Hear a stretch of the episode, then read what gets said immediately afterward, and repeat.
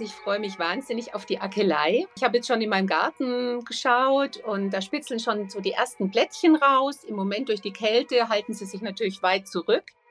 Was mir besonders gefällt, ist eigentlich zum einen die Blütenform, die Art und Weise, wie die Blüten auf so ganz, ganz zarten Stängelchen über ihrem Blattwerk drüber stehen, sozusagen wie so kleine Vögelchen über einer Pflanzung drüber schweben.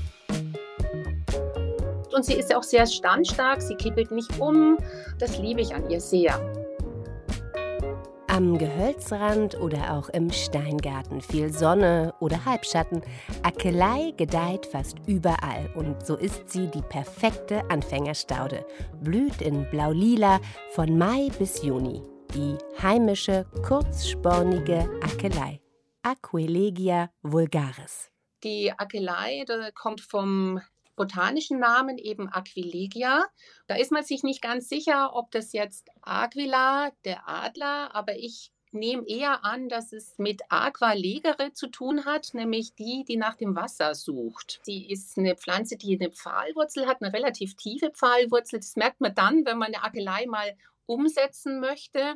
Da sticht man nämlich meistens genau diese Pfahlwurzel ab und da ist sie danach ziemlich beleidigt. Eigensinnig und robust. Ihre tiefe Wurzel hilft ihr, auch in Trockenzeiten zu überleben.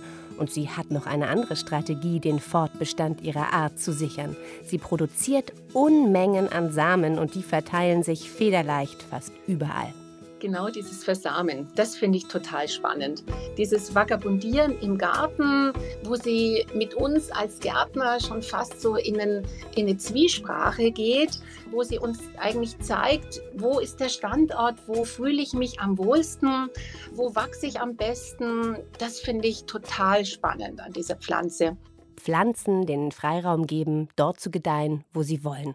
Das ist die Idee vom anti-autoritären Garten, den die Landschaftsarchitektin Simone Kern auch mit der Akelei verfolgen will. Für mich ist da das Wort Toleranz da eigentlich auch ein ganz wichtiger Punkt. Also Toleranz gegenüber dem Pflanzensein und zieht sich dann eigentlich philosophisch im gesamten Leben dann auch weiter, dass ich akzeptiere, dass sie gewisse Verhaltensmuster an den Tag legen und dieses Reflektieren dann auch mit einem selber, was macht es mit einem selber, wenn ich draußen bin und eine Pflanze an einer Stelle rauskommt, wo ich vielleicht ursprünglich geplant habe, dass das mein Gartenweg ist. Was heißt es jetzt?